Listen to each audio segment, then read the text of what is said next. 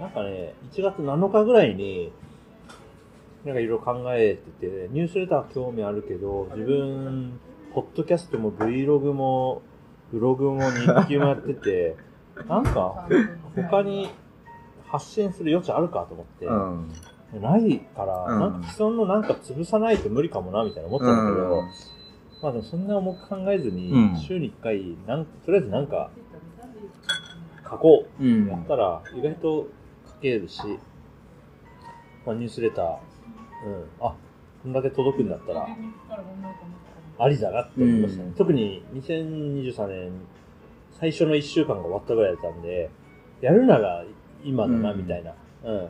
2023年01号として出せる最後のタイミングが今だなと思ったから。7日ね、ちょうどいいタイミング。そうそうそうそう。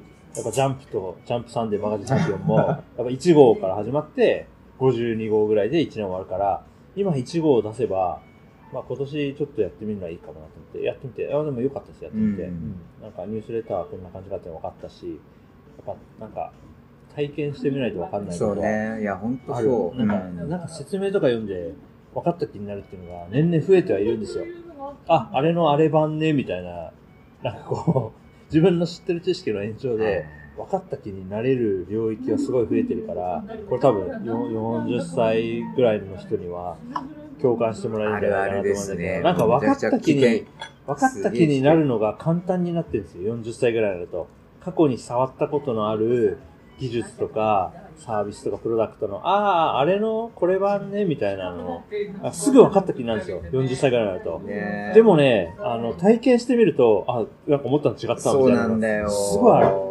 うんすげえ危険なんだよ。なんか、分かんないってなるより、分かった気になってる時の方が危ないですよね。うん見誤うるん幅がでかいというか。うん、そういう意味で、あの、やってみてよかった。ニュースレターも、あんたが分かった気になってたんで、やってみたら、全然知らないことがいっぱいあったから、あの、やってみてよかったと思います。ね。だその、知ったかぶりして恥ずかしくならないようにしたいなっていうところの、今すごい興味が強いのはそのニュースレターみたいなところで。あっ、て、さっきその、ジェン君いろいろコンテンツがある中で、じゃあニュースレターで何を発信するかみたいなのあったけど、その、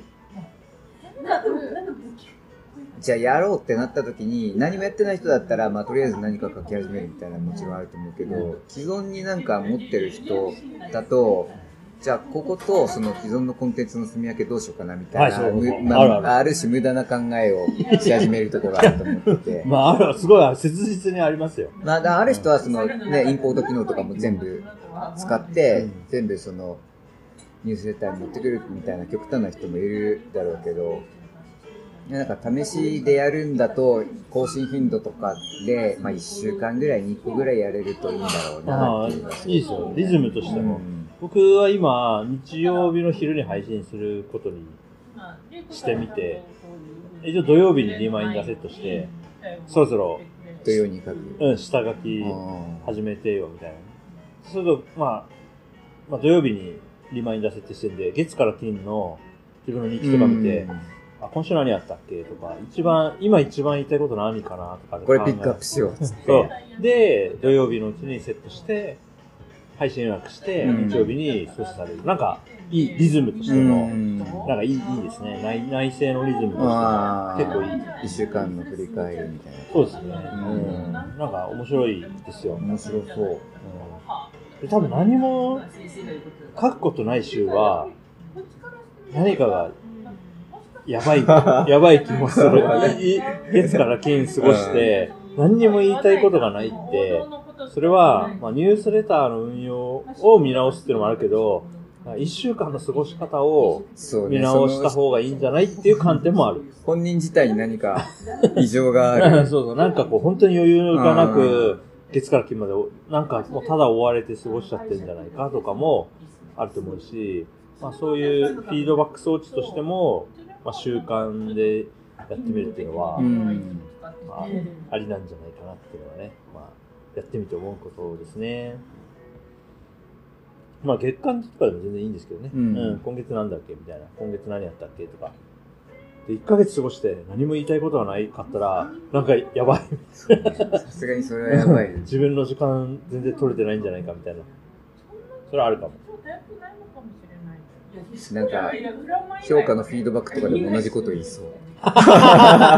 なんもないの本当になんもない そんなわけないじゃんみたいな。半年間仕事して何もないってことないじゃんみたいな。それはそうね。うんうん。でもそれをさ、半年に一回、なんか上半期、下半期みたいなタイミングで、なんかあるでしょって言われても、まあ大変じゃないですか。思い出せないです5ね。ヶ月前のことを思い出すの。それをなんか週次とか月次でやっとくことで、あのー、なんていうの？過ぎる？あ、来月ちょっと過ごし方変えないとそうね。ダメかもみたいな。内政振り返りの、うん、すぐ仕事につなげるからね、ワーカホリックな。い ごめんごめん、言い出したの俺がや、でもわかるよ、めっちゃ。うん、それはあるよね。今そのデイリーでにジャーナル書いてるけど、あ、みたいですね。つえ様は、あの、公開はしてないけど、毎日なんか書いてることのことなので、でもそれがやっぱり、毎週末とかにね、そうそう、そなんかの自分の書いてる直近6日分とか見たら、なんかあんじゃないとは思いますよね。なんかね、こう、供養っていうか、なんかもったいなさみたいなのを結構感じて、公開してないからね。はいはい。あ、まあめちゃくちゃ、だってツイーこれもトのフィー、ドと、これも、だって、まあなんかそのこれがまま、だってニュー、こんなのもニュースレターよりすごいもん。うん。ジュン君の日程決めのこととかをあ、書いて、本当だ、僕が登場してる日記に。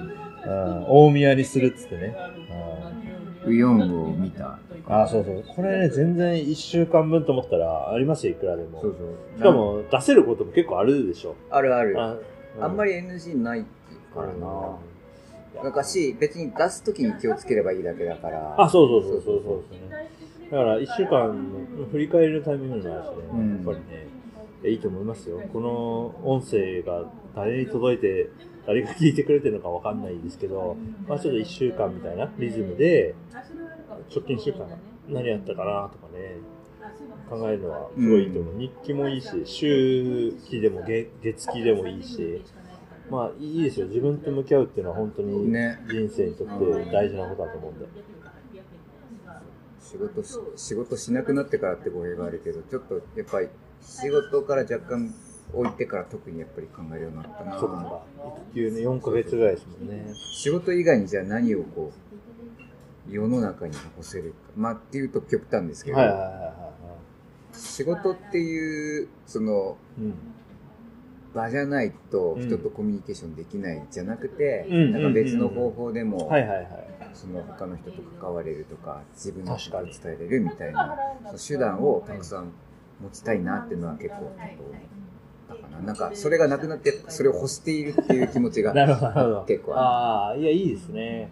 特にまあね、ペポポの人だと結構出せば読んでくれるじゃないですか。まあ文章出せば読んでくれるる、し、うん、音声出せば結構聞いてくれるし、そうなんです。それ結構ありがたい動画出せば見てくれるそうそうそう。し、で、意外と、なんかこう、いきなりフィードバック来るわけじゃないし、例えば僕が YouTube に動画アップした時に、YouTube のコメント欄にコメントをくれる人っていうのは本当に稀有だけど、でも、なんかこう会社のイベントとかであった時に、あ、いつも見てますよとか、あの回良かったですよとかとか、あるじゃないですか。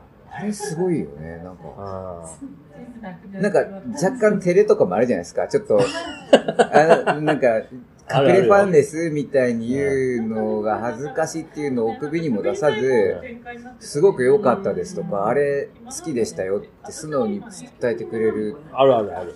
のってう、んなんかすごいなと思って。ああるある。僕が思うのは、採用チームの人が、僕との会話の時に、その、スラックの会話で語尾にシャワーの絵文字とかだけ、なんだ、見てるとも言わないけど、マリンじゃない マニーさん、マニーさんなんでね、シャワーの絵文字とかね、まあ、テラちゃんとかもそうなんだけど、さりげなく、僕がスラックなんか言った時に、絵文字リアクションで、シャワー、了解ですみたいな意味で、シャワー。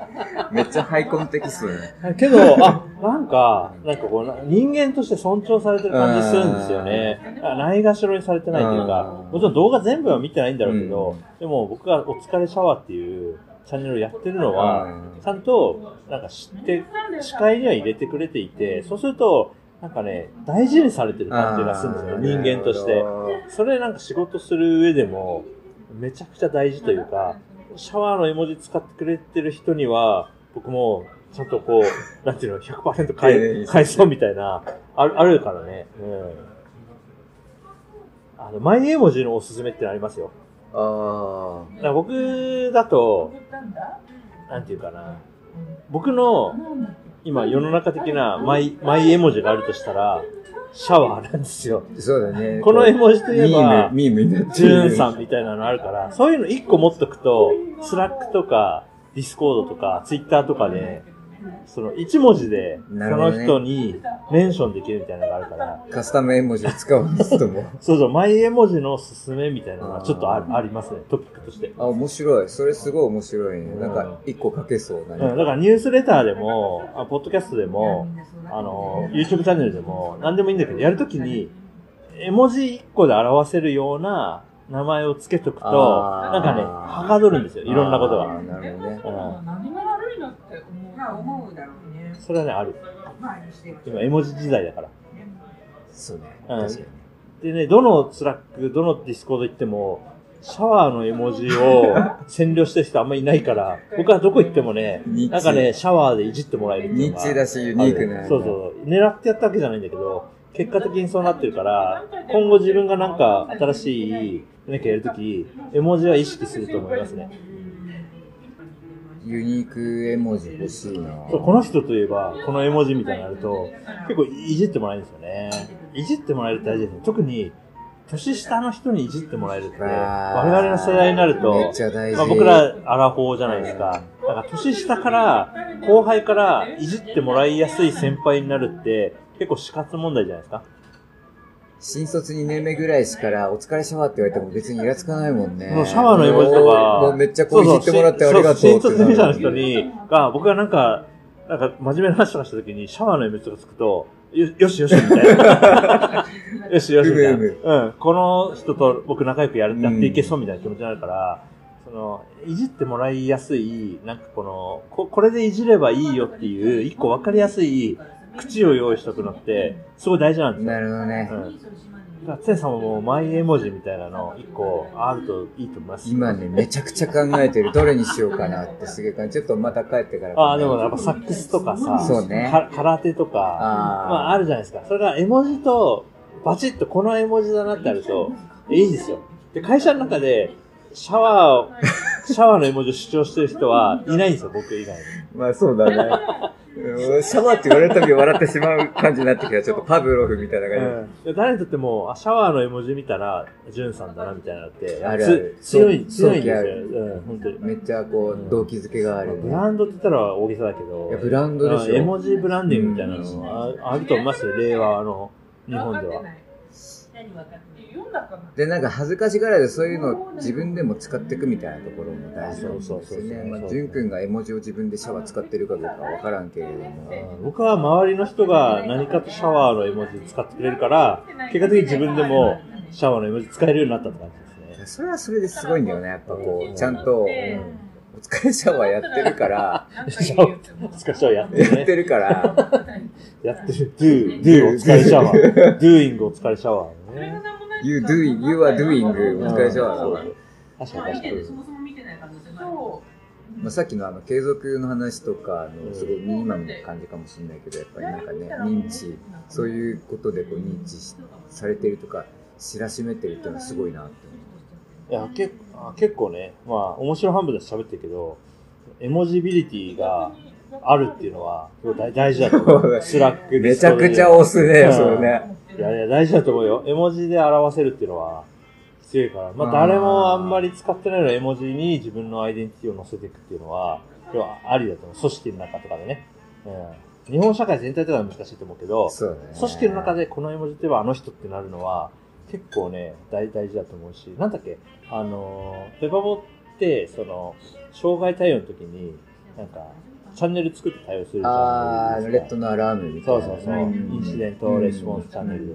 その時に、なんか、駆けつけた時に、みんな自分のマイ絵文字みたいなのを、なんか、絵文字だけで発言するみたいなのがああって、ー。私が来たみたいなはい感じで。はいはいはい。オールナイトみたいな。そうそう、シルバニアファミリー好きな人は、そのシルバニアのあ 人、絵文字をピッてやったり、ーあ、来たんだなって。うん、そうすると、あ、私は今このチャンネルに来て、なんかあったら、動きますよっていうのを、絵文字一文字で表現するっていう文化が、あの、僕の所属部署であって、なんかすごいいいんですよ。で、それを見て僕も、障害、タイルチャンネル入ったら、とりあえずシャワーの絵文字を一文字登録しとくと、なんか、私が来た感が出て、あれなんかね、いいんですよ。あー、なるほど。うん。だいぶこう、なんだろうね、こう、コンテキスト省いた、こう、情報密度の濃いコミュニケーションみたいな感じなんだよね。うん。で、なんか、ね、常様とか僕だと、おっとか言ったりするけど、おっていいんだけど、なんか若手たちが絵文字で私が来たを表現してるときに、あ、これすごいいいなと思あー、なるほど。って。私が来た感がある。うんこの絵文字を見たら、この人はい今オンラインで、この件を追ってるなっていう感じがするから、あれいいんですよ、すごく。なるほどな。もう何も発言しなかったら、なせめて何か言えよって思ってたけど、まあ絵文字で表現できる部分みたいなのもあるってことですそう、よね。時代はマイ絵文字ですから。ああだからカスタム絵文字もいいんですよ、全然。シルバニアファミリーだったら、自分の好きな画像を絵文字にしといて、なんかあったらそれを出すで、全然良くて、マイ絵文字があると、やっぱそのスラックを大活用して組織において、そのプレゼンスが増すっていうのがある。ーちょっと考えよう。スーさんも何ですかねサックスとかなんだけどね、やっぱりね。からサックス空手。うちの会社だったらサックスで抜けなくはないな。サックス人口そんなに多くないから。けどシャワーほどユニークネスはないかな。シャワーなんてだって普通使わないもんね。ないからね。うんそうそう、シャワーね、空いてたんですよね、たまたまね。ガラ空きだったから、結果的にすごいいい、シャワーといえば、すごいいいところに蹴り込んでる。シャワーこの人って感じでね。運が良かったですね。ねそういうのあるね。